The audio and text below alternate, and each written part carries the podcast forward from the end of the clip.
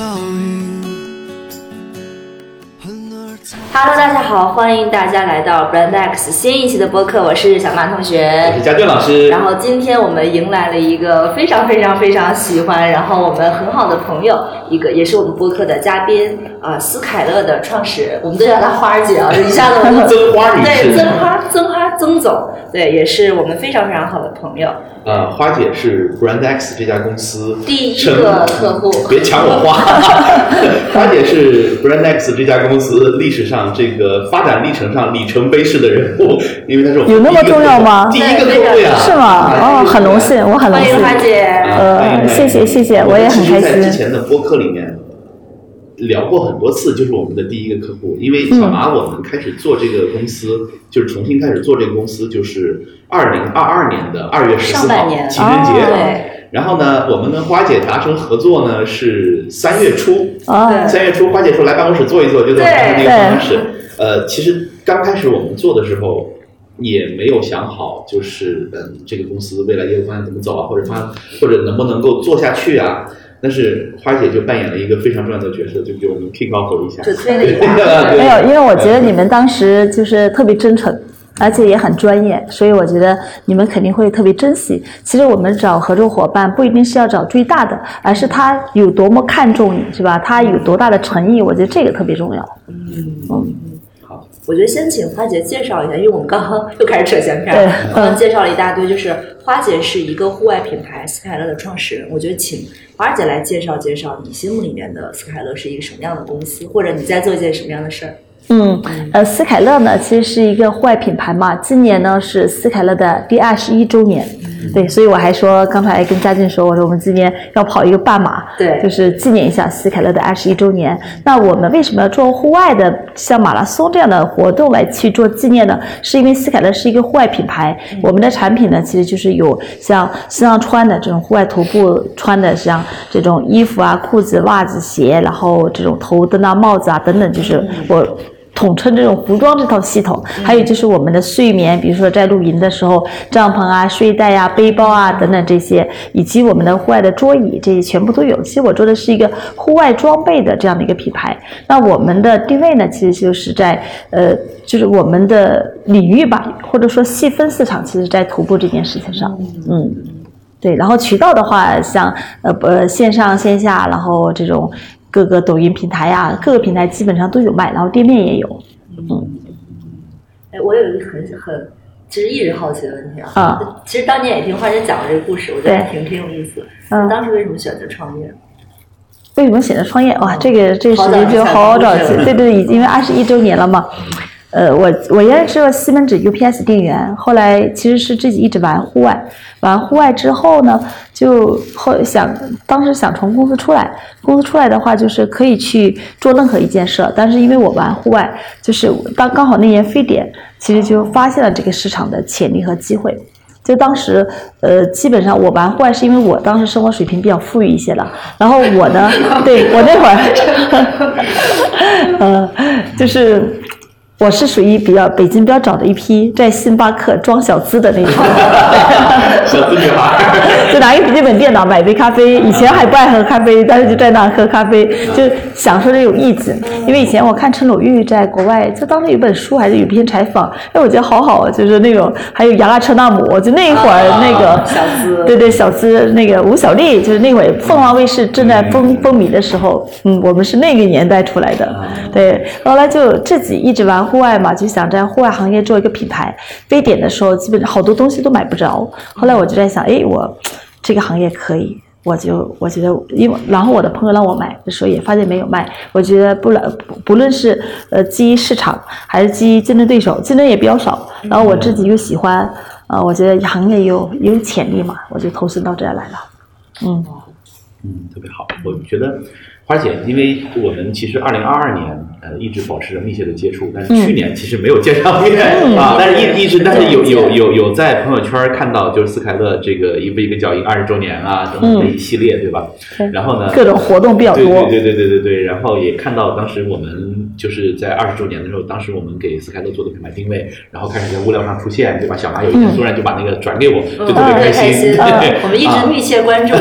必须要密切关注。然后呢，嗯，我们一直其实，在嗯给斯凯勒做品牌，或者我们在合作的这个过程中，我们觉得就是华姐是一个特别有特点的人，就是这我们抒发一下自己的感受哈，就是嗯第一个呢，小马，我先说完，小马你说我觉得花姐呢，这个嗯，非常非常的乐观，或者说我们说这二十年、二十一年的这个创业的经历。在花姐身上没有留下，包括今天我们你看隔了一年再见面，对在你身上没有留下任何苦大仇深的这种印记，就是这种创业的艰难啊，这种这种这种对吧不容易啊？市场的挤压，尤其呢，在户外这个领域，其实我们在接触斯凯勒的时候，我们才开始接触户外，嗯，然后呢，你会发现重度户外的这个市场，说不好听一点，就是一个臭直男的市场，就是 对吧？啊，因为所以呢，就是嗯，大家会。就是嗯，强调专业呀，强调这个坚韧不拔呀。你尤其像比如说我们业内的一些知名品牌，因为它创始人本身的特质，对吧？对对就是我跟小麻，我们经常开玩笑说，就是大家就恨不得就是能够死在山上的那一种，对吧？啊，然后仿佛那样的人生才有意义。但是我们会觉得，就是这个行业，就是这些所谓的头部的玩家，因为所有的头部品牌，你看它对外的宣传，什么这个极寒、血线、缺氧，基本上这些信息都是反复出现的、啊，嗯就会给人一种特别的这种苦沉重和苦难的感觉，哦就一定要挑战自我，一定要勇攀高峰的那种感觉。但是我觉得斯凯勒作为一个嗯。二十一年来一直发展的很好的这么一个品牌，但是这个行业里面我们看到的这些，这些就是偏沉重或者偏凝重的底色，就在花姐跟我们的交流的过程中，其实是没有展露出来的啊。哎，其实我我是觉得你们自己你们帮我做品牌定位的时候，啊其实已经就看得特别准了，那会儿就看得特别准了。嗯你看，比如说斯凯勒，我们叫全地形徒步专家，嗯我们并不是说一个极度极限的体验，对吧？嗯或者极限的这种个攀高峰的这种姿态，而是全地形体验。那全地形的话，其实包括城市的 city walk，、包嗯括说这种近郊游啊、近郊的徒步，包括山野徒步，或者说丛林啊等等，这个其实它就很丰富多彩，这是一个。然后你的那个定位我也特别喜欢，就是适度挑战。嗯就是斯凯勒的用户，其实我们当然也不乏有一些很专业的人，但是还是更多人他是想突破他目前的朝九晚五的生活，追求一些适度挑战的人。嗯，他挑战他是有步骤的，然后一点点的向前的，他不是说一下子就冲到了荒野的，不完全是那样子的。嗯是的，对我们我们之前给斯凯勒做品牌的时候，一个特别好玩的事儿。我们之前给斯凯勒做品牌的时候，我们其实不是做了一系列用户调研嘛？对。然后呢，当时就有一个重度的户外越野的玩家，呃，陈鹏，我们当啊时就是拿他做采访，就他是典型的代表的，就是那种老派的硬汉直男的户外，嗯就是就是一年一百八十天要在要在野地里的那种。然后呢。他特别有意思，今年开了个火锅店在北京，哦。然后那个火锅店里面用的是乌珠穆沁的羊肉，然后呢就请我去嗯。看一看，然后我们就吃顿羊肉。我去了之后，小麻那天有事儿没去，嗯。我就给他拍了那个店里面的照片，他们拍了所有的视频我跟他说哦，我跟他说，老陈干什么事都想在干越野，他那个火锅干的越野 看起来也像是在越野。特别硬汉，然后哦嗯。嗯我我对花儿姐的感觉，我觉得花儿姐对我是挺，虽然说我们联系不是很密切，嗯我觉得是对我很意义重大一个人。因为其实二二年刚开始做公司的时候，我是完全，现在想想你你其实不知道自己在干嘛，你你就只是觉得说我现在不想回去上班了，你想做一点不一样的事儿。然后我甚至我们也没有觉得说它会是一个什么样的公司，然后就是花姐的订单来的就是 不可思议，因为当天来的时候，佳俊老师跟我说，就是我们去聊一个之前群里的朋友，他也没有跟我说说去要聊个什么业务，然后花姐最后就说，哎，你回去把合同准备一下，然后我就我我当时都愣住了，我说什么？回去准备一下合同，所以我记得。这是第一个，就是对我自己的意义是很重大的。我觉得当时好像觉得，哎，这件事情好像可以做。第二件事就是，呃，我特别印象深刻，可能你们都忘了，有就有好几个晚上，我们不都在不停讨论我们的那个内容嘛？然后华姐当时对着我说，她说这个行业里面的女性很少，我我聊过很多人，大部分都是男性。他说，所以你要对你做的事情更笃定。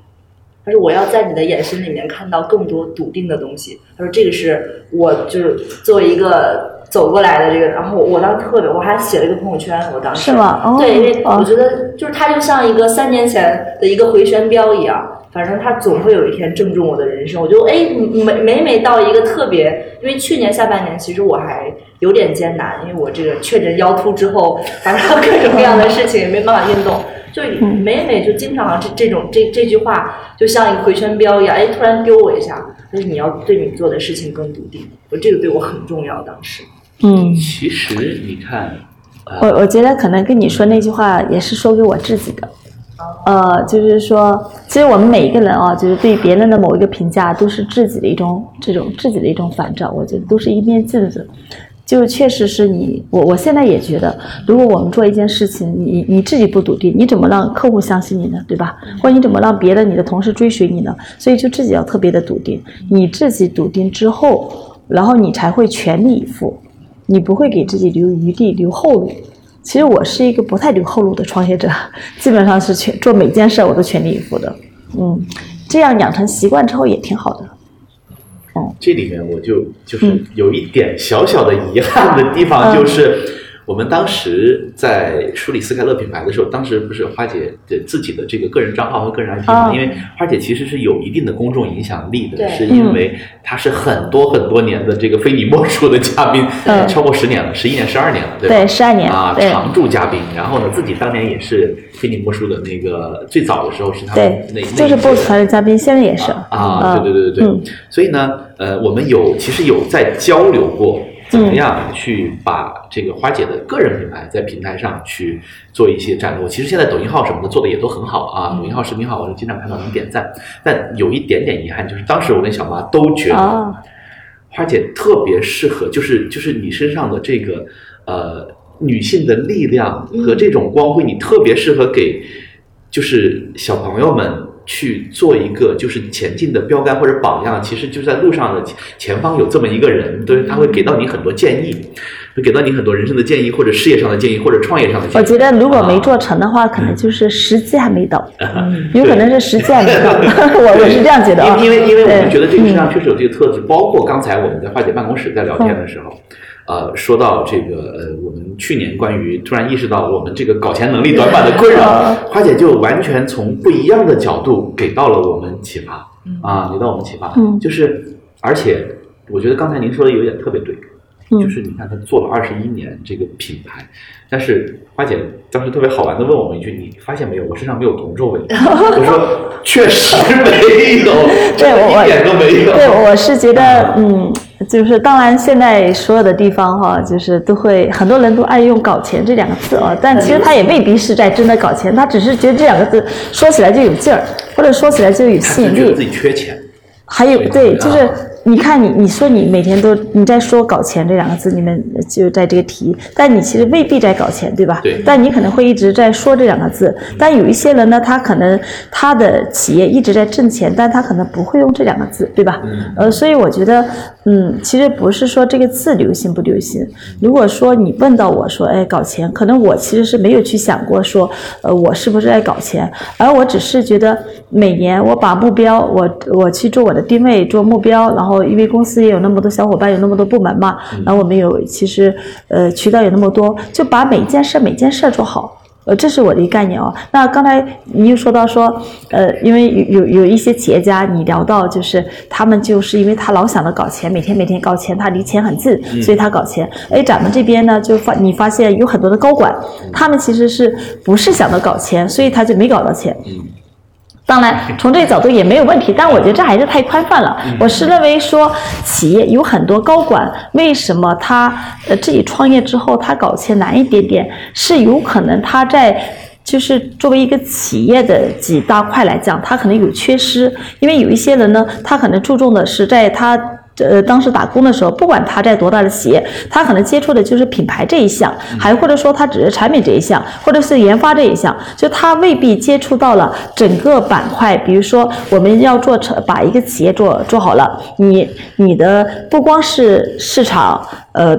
这个品牌，还有我们的就是还有渠道对吧？还有渠道，还有客户，嗯就是特别是渠道和客户。你的客户在哪里？然后你通过什么样的渠道就接触到这些客户？这两个问题他没有想明白。还有你的价格，就是你的产品力在哪里？你的产品不光是好，而是说你基于这两个这个市场和基于这个你的这些用户，你的竞争力在哪里？有没有想明白这件事儿？是吧？我们到底要提供什么样的配套服务，然后才能够接触到他们？就很多人其实这个环节没打通的话，他其实就是一直他就拿不到结果。哦，我觉得是这个这个原因可能更重要一点点。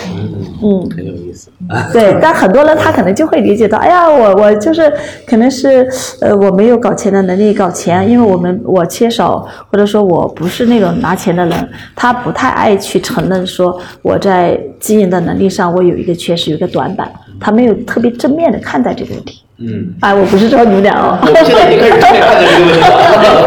我我作为就是一个相对年轻一点的视角，我我现在觉得我身边很多人都特别喜欢说我要搞钱，我是搞钱女孩，我要一夜暴富。我原来就觉得说，哎，是不是大家都特别爱钱？我后来仔细想一下，我觉得当我们在说搞钱和一夜暴富的时候，其实背后代表的是我对我的现状不满，我希望有一股外力可以把我拉出来。比如说我天降一笔财富，我就可以辞职啦，我就环游世界啦。他他他某种意义上就是我对我现在所处的环境跟我拿到的报酬很不满意，我希望能有一个什么东西让我搞钱暴富。其实我觉得就特别不太现实哈，就是说我们做任何事情追求，比如说，哎呀，我想要自己，呃，比如说这个人说我要减二十斤，其实我还不如你告诉我是从什么时候开始跑步，对吧？你一天跑多少公里，可能更现实。那你说搞钱也一样，比如说我的同事跟我讲说，真的，我今年想挣挣五十万，哎，我就马上会问他，哎，我觉得特别好，你的目标特别好，那咱们马现在开始分解吧，就把目标做分解。你的五十万你是通过多少个客户、多少颗、多少块市场，然后实现它？那我们用漏斗理论，对吧？就是你如果成交，比如说你的五十万客户，我们平均客单价是多少？假设我们的平均客单价是三十万一个，假设哦，你的一个，那你要五十万的话。你挣五十万，你销售额是不是得到一千万以上，或者两千万，对吧？你要到两千万的话，你要到，那你两千万的销售额、成交额，那你要到三十万一个顾客的话，假设，那你就要有多少个顾客？你至少得成交六十个客？户，对吧？你成交六十个客？户，那你每个月的成交客？户再除以六十，再除以十二，是吧？你就比如说成交三四个客？户，那成交那么多客？户的话，而且要到这个销售额的。呃，就是六十除以除以三十万得多少个顾客？你去算嘛。然后，呃呃，在你的如果你要成交那么多顾客的话，你要多少个意向客户，对吧？你要做了订单谈到合同这一步的，因为你的成功概率可能谈完合同，然后他不做，他觉得你的价格贵，可能这里就百分之五十了。然后再往上一步，就是成交到谈客户，再往上一步就做方案。你做了多少个方案？方案之上，你还要拜访。拜访之上还有客户信息，也就是说，你每个月你有多少这个客户信息，包括老客户、新客户。比如说，你有多少老客户，有多少新客户，那你这个量够不够？好，那我们努力的第一步就是客户资源、客户信息，你怎么来，是吧？如果在这些这所有的步骤你都没有，你就说搞钱，其实离得就特别远，这就是距离，这个距离就差了很多很多的步骤哦。明白了，你 看啊就，你不能只要那个结果，就你不能只想那个结果，不想怎么实现的。对吧？就比如说你们俩，假设你们俩跟我说，花姐，我今年我们怎么着，我得我搞钱，那好，你怎么搞钱？比如说，我觉得我们俩一人就赚两百万就够了，假设哦，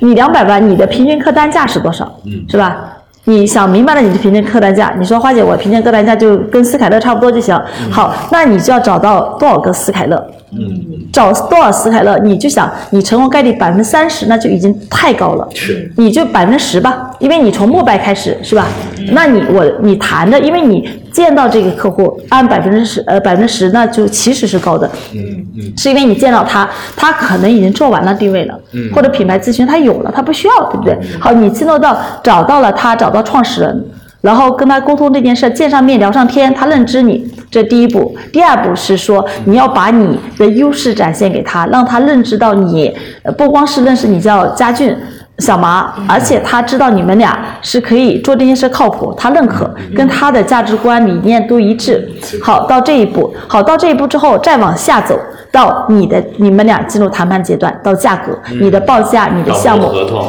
到合同，也可能到这个时候杀出一个陈小金过来说，他的市场总监说有一个更合适的，而且更有知名度，还他还帮我们带流量。嗯是吧？家俊可能只能做定位，他不能给我带流量的，就你还有这些东西是吧？而且还保不齐说他们公司出现了什么问题，付不出款来，是吧？那你最后才到你的这个执行，所以你就想想看，你们要服务多少客户？那这个你要把这些步骤和这些动作全部做到位了，然后你的钱就流流进来了。呃，这是其实是抓抓经营管理的一个很重要的一个环节。所以，但凡跟你只说，哎呀，我就要搞钱的人，其实还不如说，你看我跟我的同事从来都不说，我一般的我很少，基本上搞钱这两个字，今天咱俩频繁的讲，呃是因为 刚好你们俩聊到了，带来这个流量话题。对，但是我其实真的不用这个字，从来不用，因为在我这里头，我们就是说，希望今年斯凯乐，比如说我对于我的直营门店来讲，我要开多少家有效店铺，我们要出现在哪些商圈，然后哪些业态。然后这些，我们希望平均客单价能做多少，我们的客户回头率是多少，这是我们抓的指标。只有把这些我的连，比如说我首先是开店，开比如说开五十家店，开一百家店，对吧？那开这个店是我的一个指标。开完店之后，那对于我的老店的管理，它的指标是什么？是客户的连带、客户的满意度，然后客户的这些他的转介绍和客户的回头率，这是我的一个就是我的指标。然后我们对大客户也一样的，就是他哎今年。我们的大客户的他的客单价是多少？比如说，呃，单个客户一千万以上的客户有多少个？一百万以上的客户有多少个？我们是按照这个来。其实就从来就不是搞钱，电商也是，电商其实就是它的，呃，就是我们今年的，就是各种指标嘛。其实还是从各种指标上去抓，因为这样才现实，呃，不会从那种就基本上没有，真的是没有。说到电商，我就想起一个段子，嗯就是去年下半年有一天早上，我跟小马我们去雍和宫。哦，然后呢，去雍和宫呢，就哇，雍和宫现在香火就是人山人海。然后呢，我们前面排在我们嗯。前面的两个小姐姐，雍和宫现在有升级了，嗯。排在我们前面两个小姐姐应该是做电商的。嗯。然后呢，另外一个小姐姐就问旁边那个小姐姐说：“你你一会儿许什么愿？”她说：“我许今年这个营业额翻倍。”她说：“你不能许这么粗略的愿望，你的这个退货率、承担率、你的利润率，你你的阿库，你都要跟佛祖说清楚，然后你要告诉他不接受调剂。太可爱了，好可爱，好可爱。现在就已经升级成这样了。对对对，是，嗯特别好玩。然后呢，其实刚才花姐在讲的时候，就是确实我们发现，就是我们在接触客户的时候，确实有这个漏洞。但是呢，我们过去两年应该是摸索出了一条，我觉得是捷径，但这个捷径现在还没有成为康庄大道。嗯。是我们开始自己做内容，我们做自己的播客，嗯。我们做自己的视频号，然后你会发现，通过播客跟视频号来主动联系我们的客户，呃，好几个，它不多，但特别有意思，就是嗯他把前期的信任和谈判成本基本上他自己已经内化掉了，啊，所以当，他找到你的时候，他就是要成交了。对，特别好啊，，这个就特别有意思。这花姐可能不知道，就是我们斯凯勒完成之后，有一段时间，呃，二二年的五月份，不是北京的办公室都关了嘛？嗯啊，然后小马我们就在那个北海公园，哦我们就租了一条租了一条船，然后每天就在船上，我们几个人就开会啊，然后拍视频，然后后来我们就拍了一条视频，拍了一条视频，就有一个呃两三年前。加我微信的一个客户，他从来也没跟我说过话，他就主动给我打电话，他说：“你还记得我吗？”我说：“我记得你。”他说：“看你新说那条视频，新发的那条视频，我觉得你说的就是我们。”他说啊：“佳俊老师想想怎么合作。”然后呢，就没有任何谈判的合同递过去，他也没降价，然后直接就成交了。就这种客户他不多，但是一直有，所以这也是为什么我们一直在坚持在在做内容的一个很重要的原因啊。就昨天我还跟小马开玩笑，因为呃我自己那个视频号不太有时间去打理，所以呢，嗯我通常就是想到什么我就直接录，我也不剪辑，哦我就直接发。然后呢，他们就同事们小马我们那同事们经常吐槽，你录的那些东西我们根本就看不下去。对啊，但是还是有人但是看，但是我确实也嗯没有时间和精力来优化它。但是昨天晚上就有一个在博鳌做医疗的一个创始人给我打电话，也是几年前认识的。他说：“嗯谭军老师，他说我看到你们最新那个业务，想谈谈合作。他说你知道我在这边每天晚上听着你的视频睡觉。我就跟小 麻说，我说你看你看不下去是你的问题。开玩笑，但是它确实有用。就是我经常会觉得坚持不下去的时候，就会有这些客户蹦出来，对天使一样的给你鼓励，就是你这个东西对我很重要啊。我们因为没有其他的渠道的时候，就只有通过你这个东西来摄入信息。然后我就觉得啊，昨天我就觉得，嗯，还是要坚持把这些东西做下去，好不好不重要，但是我能够保证它足够真诚。对，我觉得啊是，就是家俊你的特征，其实嗯真诚是一个，就是你你特别大的一个特征，你知道吗？我当时就是因为你们俩长得一张真诚的脸，哎，我觉得这个很重要哦，就是你的其实真诚不光是写在脸上，也是写在你的声音里头，但是我觉得主要还是你内在就是一个真诚的人。嗯，这点很重要。然后另外，其实做企业来讲的话，比如说你们俩创业，我觉得，嗯，说想用，比如说用收入啊，用搞钱，这是一个指标。但其实让自己觉得这件事情有价值和有意义，我觉得是更重要的指标，对吧？就是你很愉悦，然后你觉得很有价值，很有意义，就是对，就是自己享受了，自己觉得成长了，有收获了，同时呢，你觉得对别人也有帮助了。我觉得这个指标，其实在很多的，我觉得在某些维度上，其实比你挣了多少钱更有价值和意义。除非是你，当然，如果说你到了不能生存的地步，那可能搞钱就有意义了。像你们俩，时不时又能接一个单，时不时又能接一个单，是吧？所以我觉得呢，因为你们俩选择这种。做品牌呀、然后帮人家做 IP 啊，这件事儿，它本身就不能以说挣大钱为目标。这件事就像当老师一样的，嗯当我们选择了就是教书育人的时候，我们又想着说我们要买别墅，要买轮船，它本身就是对立的，是的它就是他就不可能成为一个好老师，对吧？呃，而是说我们当当然不是说当老师的人都挣不到钱，那现在有很多老师讲课讲得很好，也能挣到钱，但我们首先享受的其实就是教书育人这件事儿，然后我们去丰富我们的知识，然后把产这个知知识传播给更多的学生，在但是现在的过程就是这样，为什么说这个社会现在很多元？就是好老师他也会通过他的知识分享，然后也能挣到很多钱，对吧？所以我觉得你们真的不用着急。你看我二十一年了，是吧？就你们才刚刚开始着什么急呢？不用着急。嗯就是花姐刚才说的那个过程啊，其实就是那个过程，我自己就是有成就感和对，我觉得就特别好了，已经很好了。你要知道，有很多的人，他可能就是，比如说他拼命的以挣钱为目标，他挣了很多钱，但是他都忘记了他的发心或者说他的原点了。做这件事情，可能也就是给自己带来了很多的财富，但是他给社会呢，或者给其他的人呢，可能并没有那么多，对吧？或者说他在这个过程中，他并没有像你那样子的一种愉悦感，他感受不到来自四面八方的支持，那我觉得也挺没劲的。对，好，呃，特别好。我觉得这今天这个叫做我都想好名字叫什么，这一期可以叫做嗯，一堂创始人带给你的这个商业课，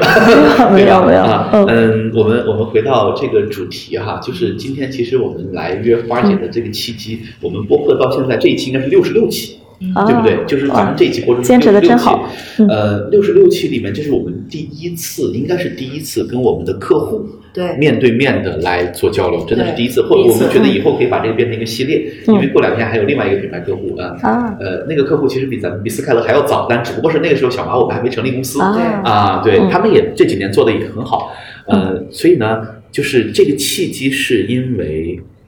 其实很早，花姐在联系春节的时候，花姐联系我说三月哪对，三月十四号到十七号，三月十四号到十十七号在高黎贡山，对对对在云云南对吧？嗯然后呢有一个徒步，嗯然后呢就是呃想我们说能不能参与一下。其实，在你联系我之前，可能一个月我就注意到了，啊是吧我自己嗯心里面一直在暗暗的纠结，去还是不去？因为我去当时我去探路了。啊，呃，就是我现在呢，是因为斯凯勒，我我一直觉得我我希望斯凯勒不仅不仅仅是做产品，做好的产品，我更希望斯凯勒。对户外行业有更大的贡献，去引领很多人去走进户外。那我自己当年之所以喜欢徒步，我其实是一个最早的时候是重装徒步，嗯就背了一个大包就走进山野了。但现在呢，就会发现背大包去徒步的人越来越少。当然，户外的马拉松啊、越野跑发展的也非常好，但是重装徒步的人就少了。所以我今年呢就想，就是发誓立愿，一定要把重装徒步在中国，我希望它能够做起来。而这个发的愿就比较大。就不光是说斯凯勒，我要把斯凯勒做好，而是说我要把重装徒步做好。我把重装徒步变成了斯凯勒的使命，就变成了斯凯勒使命，其实就我的使命，对吧？就投入就是在所不惜，就是一定去做。那今年的话，因为你要做一次的话，它只不过是一个事件而已。但如果说你能够一年，比如说六站，呃，这样的话，你两个月两个月就有一次大的这种活动，那确确实实它的影响力就能够覆盖了。那所以这一次呢，呃，我们就开始选。那如果要说六站，就从三月份开始选，春节之后嘛，就第一站是考虑到时间呐、地点呐，你得看天气也合适，就天时地利得能合才可以，就选择了云南的高黎贡，因为呃云南那边的天气那会儿二十度，三月份就二十度，特别舒服。对，而且高黎贡的植被也特别多，再加上那边演真菌之路，当年我的团长我的团就在那拍的，对，然后所以我就说打造一个我的团到我的团嘛，就是用团队出行的这种方式，嗯，就而且我们的。刚好就是我们在那边的执行方，就是我有个朋友叫呃那个黄春贵，阿贵呢就是云南腾冲人，我们就从他那个村出发。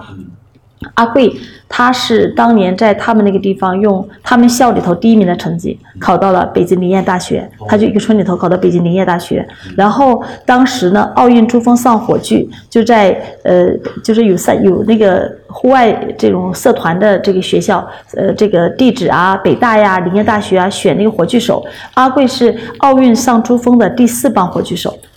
哦，就很很厉害。然后他其实已经登顶了七大洲的，我登乞力马扎罗和一珠峰去跟阿贵登山的。当年张朝阳啊，然后王石啊，他们都是跟王队，就是王永峰队长和阿贵他们一起。啊，呃，所以就是我觉得由阿贵来负责我的执行，对吧？当地的这种沟通工作，然后我这边去做营销啊，去做推广啊，我觉得就是一个超级完美的结合。那这一次案的话，其实投入成本真的很大，是因为我们希望就是阿贵也是一个很热爱家乡的人，我们可能会希望大家不仅仅去做了徒步，我们可能还希望大家体验当地的民俗，所以我们在第二天晚上我们有杀猪宴，然后我们呃这个最后那天中午，我呢其实就是在当地阿贵带我，我们下午还没吃饭，然后阿贵我就说阿贵我们大家都说饿了，他说了今天说他们村里头隔壁家有个结婚的，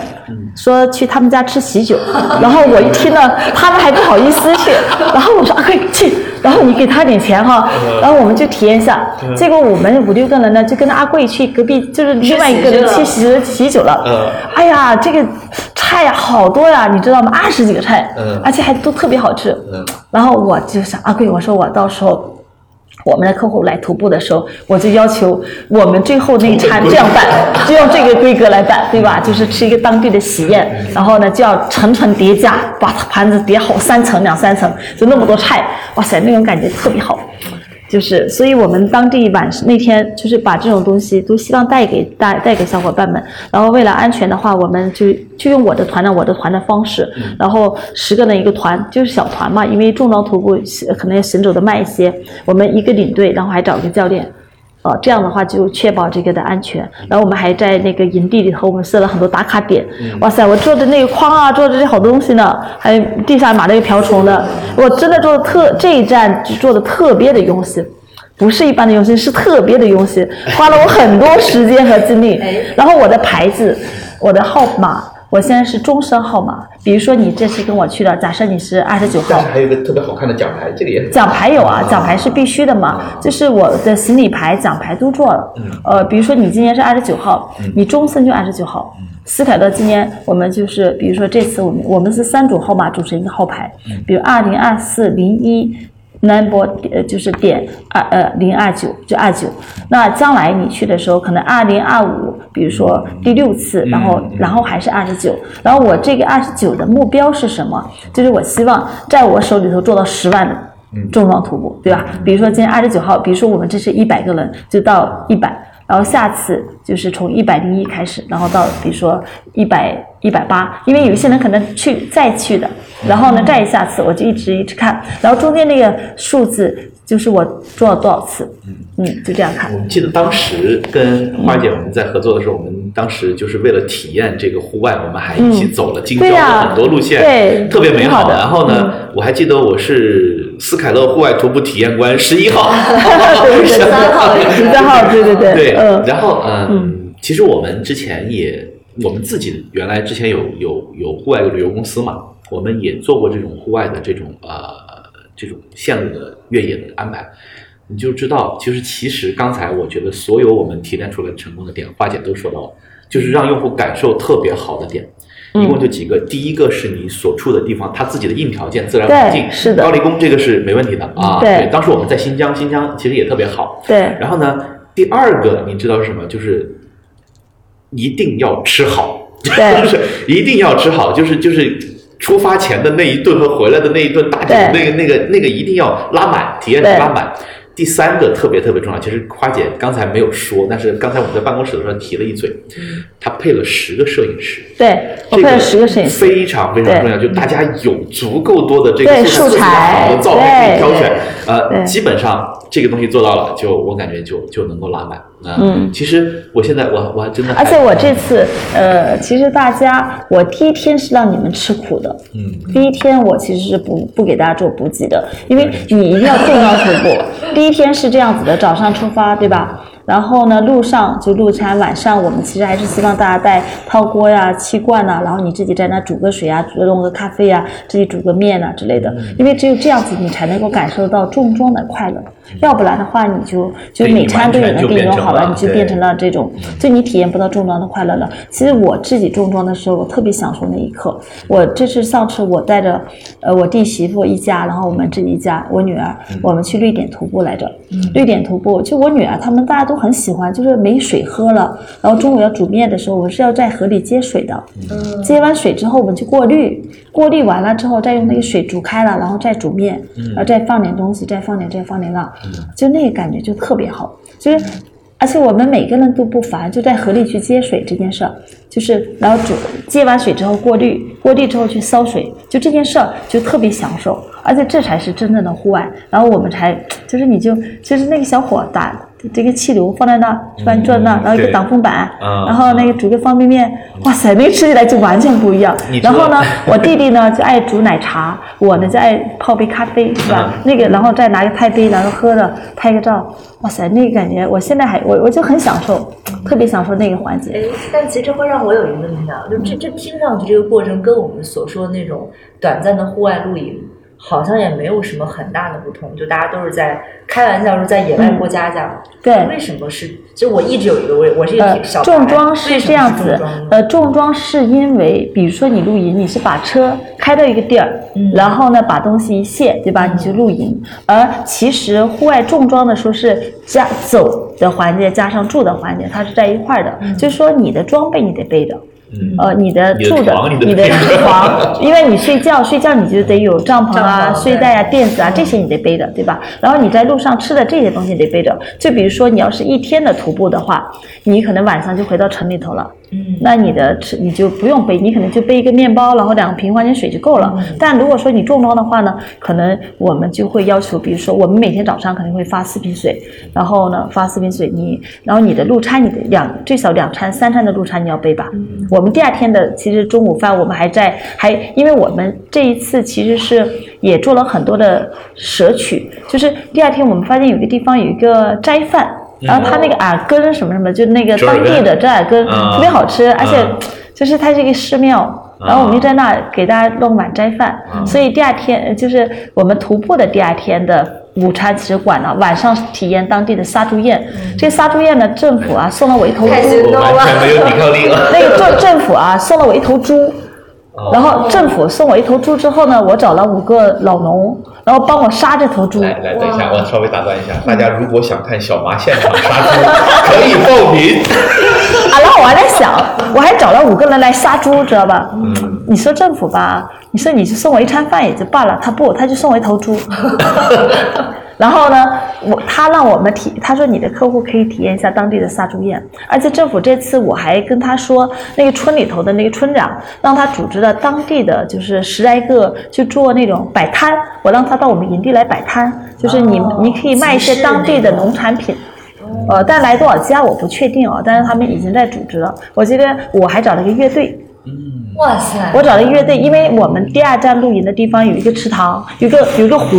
然后我就在想在湖边，然后乐队，然后来一个什么？带上我的尤克里里。对对，带上你的尤克里里，对，一定要带上你的尤克里里，嗯，觉得还不错吧？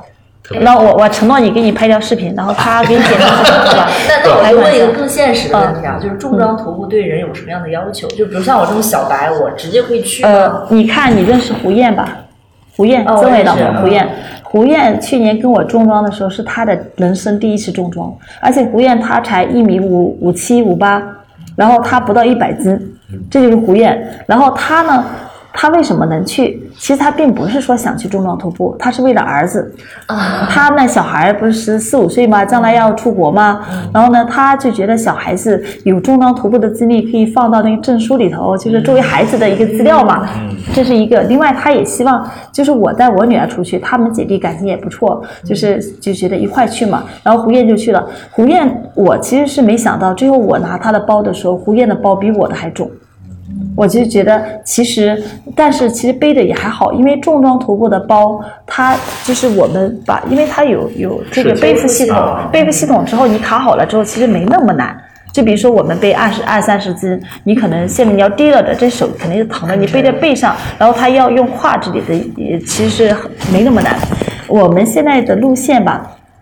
其实我设计的真的挺好的。我为了这次重装徒步，我去基本上把阿贵的两个营地都给否了，路线我也给否了。就是我们原来的起点，我觉得太难了，起点一开始就上坡就不行。后来我找了一个对一个湖边，我找了一个河边的景儿，但是我觉得那个地方也不够好。然后我后面又去找了，到最后一天还重新去找了一个景儿。然后我取了一个什么样的地方去作为我们的起点？是我把车，我们所有的车开到山顶上、山坡上，然后往下走。嗯你知道吗？这就是你看，像本来是这样子在这里起点的，我们现在就绕绕到别的地方，绕到这儿作为起点，山顶上作为起点，然后往下走，就是也就是我们两三天的爬升，一共加起来也就一千米左右。就还好，没有那么非常非常轻松，这是第一个。第二个就是营地，我我选营地，我已经开始那个营地我是坚决不同意，就在路边，因为它旁边有一个就是那个呃就是叫做呃那基根路吧。基根路的路边，但是它是能过车的，然后就我能够看到车，我是坚决不能让我的营地能够看到马看到大路，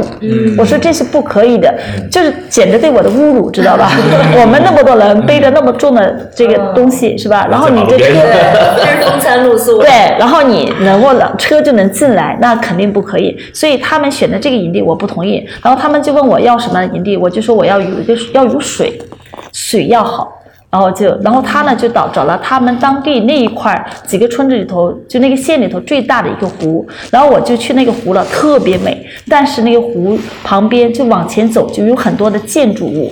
然后我又给否了，就是我不能看到那么多的建筑物，就不能太现代化，是吧？这个又让我给否了。后来我说还要是有湖的，然后我们又找，然后但是允许有一户人家，有一户人家的话，就第二天我们的小伙伴能充电，要不然的话是两天都停电。而且有一户人家的话，那个地方也没信号。然后我这次是租的信号车，中国移动，然后直接租信号车到我营地，然后就满足我们的小伙伴可以微信，可以视频，然后可以这个直播。是吧？然后你看租信号车，然后就是杀猪宴，还有那个音乐，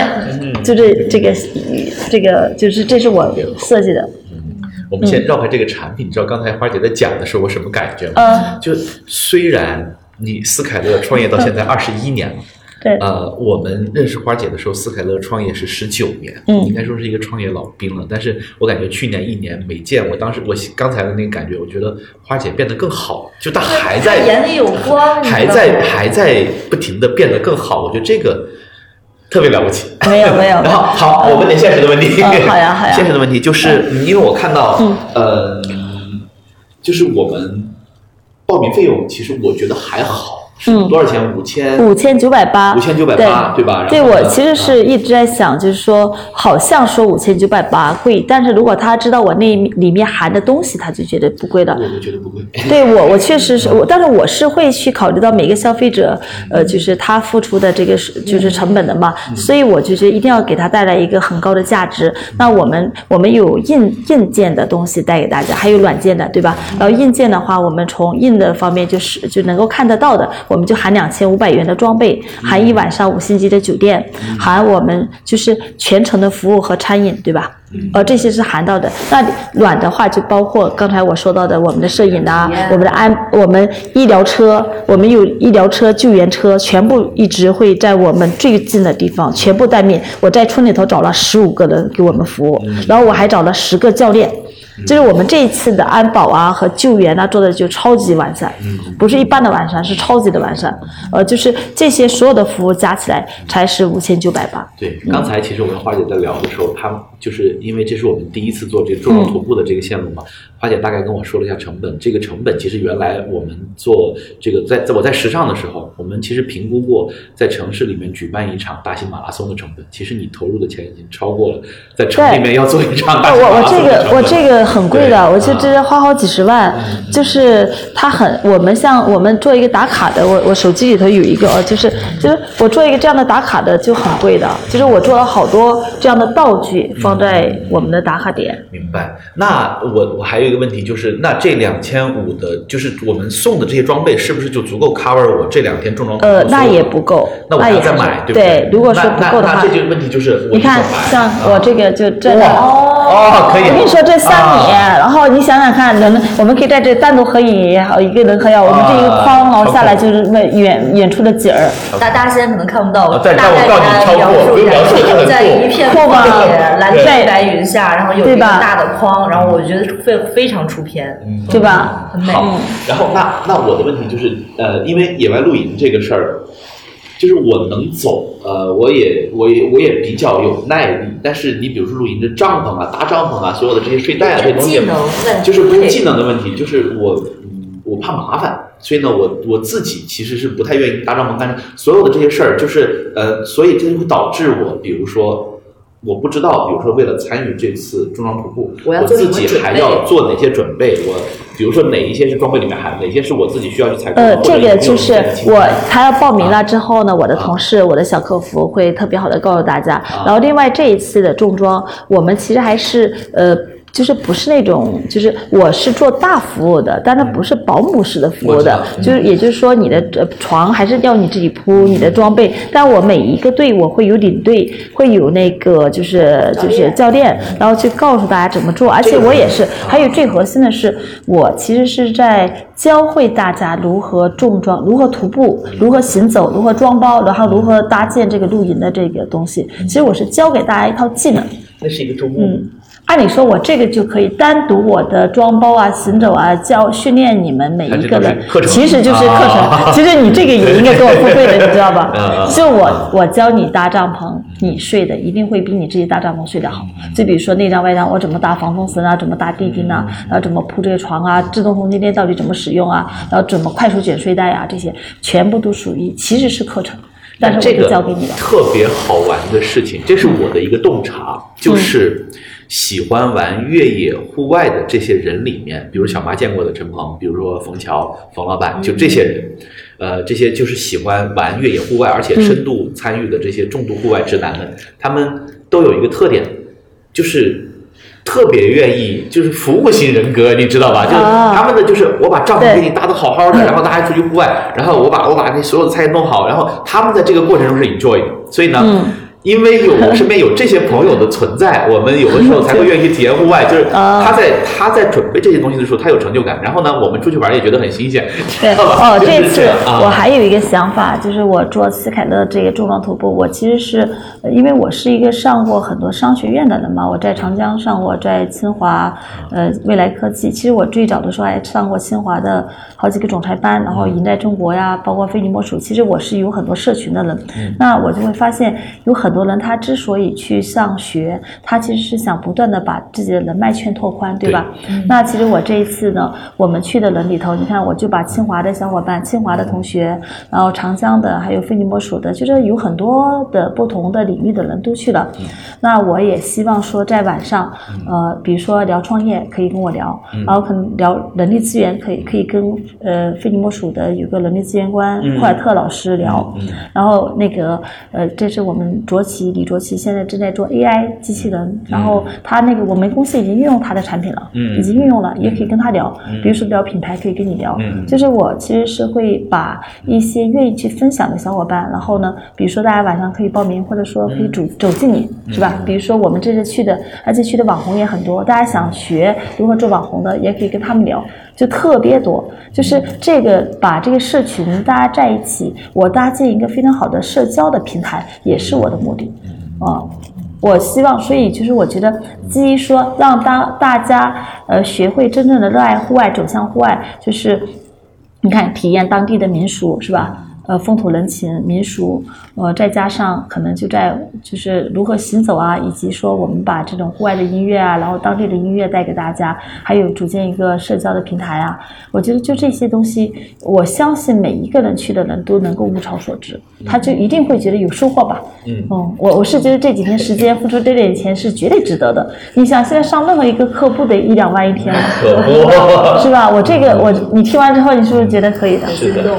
很心动吧？你知道我在心里面盘算什么？盘算因为因为昨天真的，昨天我们呃有一个也是一个客户，也很好的朋友找过来，然后呢，嗯，也就是喝了杯咖啡，然后我们定下来，然后我们就三月份我们启动一个小启动一个小项目，然后我们看了一下三月份我们唯一能够空出来的时间就是就是呃十四那一周，就是哇塞，14太好了其实是这样子的嗯，小马，你要不去，那你就再你就不会去过，但你走了也就走了。你去回想上一周或者这一周，你到底做了什么呢？对吧？其实就四天时间，花姐真的是一个特别擅长就是跟别人聊天的人。我就问你，你再上一周，再上一周，你已经上班两周了，对吧？三周了，你这三周你产生了很大的价值吗？也可能，灵魂拷问，对吧？也可能到了三月份的时候，你发现最大的价值就跟花姐去中东徒步了，有没有可能？非常有可能，对吧？我们我们暂定去哎，号召一下。我我要作为一个身体素质因为受伤没有那么好的一个小白，再来多问一下，就是虽然可能您说就还没有那么难，我我觉得是身体素质有没有呃，我我觉得是这样子哦。首先，它确实是不能有太多的有过什么样的疾病。我们其实这次的话呢，徒步的路线不长，十六公里第一天，第二天十五公里，第三天九公里。因为第三天我希望半天走完，这样好多人就可以回家了嘛，对吧？然后连续住三天，可能有一些人受不了，所以我们就设置是两天。那徒步其实是就两天半。然后我们呃，那真正来讲的话，如果说他曾经是有伤啊，或者说有一些什么疾病，我们肯定是不就是不建议参加。但是我会觉得，如果说他只是说，哎呀，我体能不太行啊，或者觉得呃不太怎么样，那其实对我觉得那个其实是没有问题的，因为。怎么着都就是，其实就好比你现在去骑行也好啊，你去家里头以前在家就想，因为其实我是一个农村出来的孩子，那你去砍柴的时候，其实你自己去感觉你今天你能不能去山上砍柴，你自己感觉你今天能不能去山上夏夏夏天种地，对吧？所以这个呃，其实真的要自己感觉。你看我女儿今天就是说，妈妈，我今天不舒服，我能不能请假？只要我女儿说她要请假，我从来都是把权利交给她。我不是交给我，我不会作为家长说命令孩子说，呃，陈曼飞你你必须要上课，你要怎么样？后来我就说，菲菲就是就是身体是你的，对吧？你要去感知你上课。就几点嘛，第一你能不能撑得住，第二你能不能听得进去，第三你能不能克服。妈妈肯定会希望你就是去克服一些困难，因为我觉得这是一种品质。但是身体你自己来看。然后他就说：“妈妈，我不想克服了，我还是想就休息。”我说：“那可以，没有问题，我全部都是尊重他。”所以我觉得我们这个重装徒步，它其实是适度挑战，它不是一个很大的风险，因为我们这里头不存在缺氧。这样就就比如说，它一定没有马拉松那么难，嗯没有全马那么难，没有马拉松那么难，没有越野跑那么难。那你几乎没难度对我来讲。你知道我说的吧？马拉松，因为我走过马，我走过马拉松嘛，但是它就是好看。他就拍出来照片唬人，因为他背个大包嘛，就非人家觉得非常重要，这个对，啊，嗯，还有一点就是说，比如说你吧，你其实就可以，你身边不是有一个这个合作伙伴吗？什么叫伙伴，是吧？你背不动的伙伴就是给他，对吧？就是就是你的，你可以把你的某一个很重，比如吃的就让他带嘛，还有就他带了泡锅气炉，你就不需要带了嘛，对吧？就是你们俩一个锅就够了，一个炉子就够了，对吧？他煮煮完方便面，你再煮不就完了吗？还有两周，你说我们准备来得及吗？呃，我对我对这个事情有未巨大的这个未知初步初步初步决定要去了，呃，对那个也号召一下我们 Brand X 的这个小伙伴们，大家感哎兴趣，的如果啊你们要去的话，如果他们要去的话，就跟你们一个组。然后你们就可以分享，而且这样子的话，呃，各位小伙伴，如果你们要去的话，这个时候让佳俊老师他作为他作为团长，然后他跟你们分享任何东西都不应该收费的。我们在这个，对这里头是严格要求的，就是在路上任何人在这里头不能做阿销。嗯，嗯，对吧？你不能在我这里去卖课，那肯定不合适但你可以交朋友，交完朋友之后，他给你买课那是没有问题的。打开了心思。我我觉得可以，其实因为我们你肯定是可以在这里去做广告的嘛。嗯，对我们有一些听友其实一直想来参加我们的这个创始人品牌训练营，但是呢，就种种原因吧。那哎，我这这一次好多创始人，这一次花姐这个徒步路线，我们成型的话，我们在路上就给大家来做分享，就没有二销，然后就是知无不言，言无不尽啊对！欢迎大家来参加我们，我觉得这个也是我们新年第一次我们的听友的见面会吧，啊，在云南的高丽贡啊，对我觉，得而且听友们其实，呃，我他们也可以链接更多的人脉，链接更多的资源。我们看到，因为我们这次请了三十个网红去，哦，请了二三十个吧，不到三十个，可能二十多个，加媒体三十个人。那这些人，你也可以看人家是怎么做起来的，对吧？人家这些大主播们有两百多万粉丝的，然后你看人家在那现场出的一些内容，他们怎么出内容，哦他们怎么拍，这个酷，是不是？啊好的，对，嗯。我觉得明细一下具体的信息吧，就是，嗯。首先还是非常的感谢花姐今天能做客我们的播客，也聊了很多。如果听到这里的，我觉得就是真爱粉们对重装徒步感兴趣的话，我觉得可以在我们的私信留言，你也可以呃微信公众号搜索 Brandex 品牌增长实验室找到我们，然后加小麻的微信，然后如果你决定报名的话，我会把你推给斯凯勒这边的专业人员，他们会来告诉你需要做具体什么样的准备，采买什么样的装备，和你需要做一些什么其他的这个呃预前的一些准备。然后具体的时间是三月十三号到三月十四号到十七号，三月十四号到十七号，也就是周四周五周六周日。对，对，而且要去的小伙伴要抓紧了，因为我们所有的物料其实已经下完了，但是可以还可以补。对，确实还蛮紧的，就对，因为我们有些要我们行李牌是带名字的，我们好多东西都带名字的。OK，嗯嗯，嗯，所以我们的地点在云南的高黎贡。那对如果交通的话，我们是呃，交通的话，飞昆明那个地方就是偶尔有直达直达，偶尔没有，现在是没有的阶段。去年好像说有一段时间是有的，他要飞到驼峰机场，嗯但有一些人可能可以直接到驼峰机场。哇塞，对这是支援缅甸大前线的对对驼峰机对，场啊，驼峰机场，嗯。那更顺的话，就是大家直飞昆明哦，对，直飞昆明，对，昆明到，然后再到那边，然后地方政府还给我们，就是我们在腾冲所有的景点的门票，就是这次去的客人，然后政府说都可以去游览观光，都不要钱。比如说我们去，因为他那个驼那边腾冲的景点也比较多，大家可以多留出，如果有时间的话，可以多留出两天时间来去和顺古镇呐、和顺古镇看一看，泡泡温泉嗯对对对，泡泡温泉什么的，嗯。好的，好的，嗯对那感谢大家收听，我觉得也非常希望我虽然我现在还不知道我们是否一定成型啊，对，还是希望能够在这个好春光，然后龙抬头的这个时间可以见到大家，然后也可以跟花姐一起去探索它。我觉得这是我们第一次吧，嗯对，比较比较重大的一次重装徒步的这么一个路线和过程，反正我是很期待的。我嗯我觉得这是一个特别美好的开始，因为因为花姐的办公室，我们两一年没来，然重新装修了一下，它有一面墙。这个墙上，回头我们看看能不能插在那个播客的那啊个 show notes 里面 show notes 里面啊。就这个墙上有所有所有的这些，我们觉得你闻所未闻，但是看起名字就特别美好的路线。对如果都能走遍的话，很了不起，我觉得。对，我觉得祖国的大好河山那么多，大家一定要多去游历，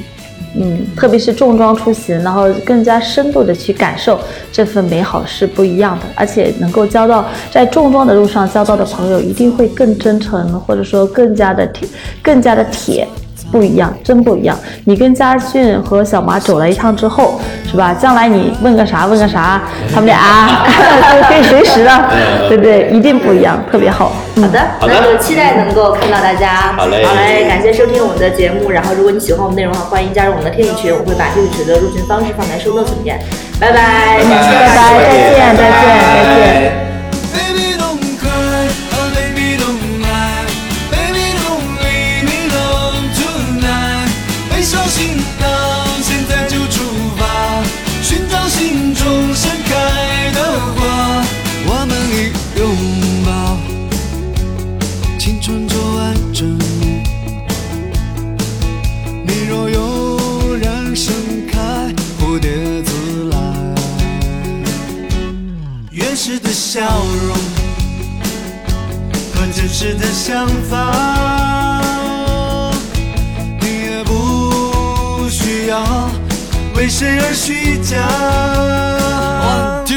viva!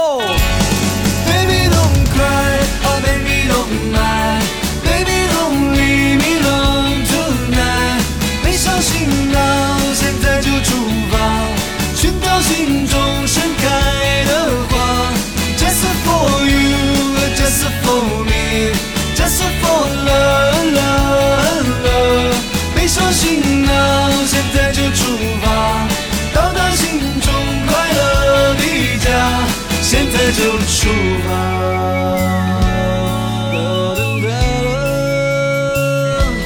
现在就出发。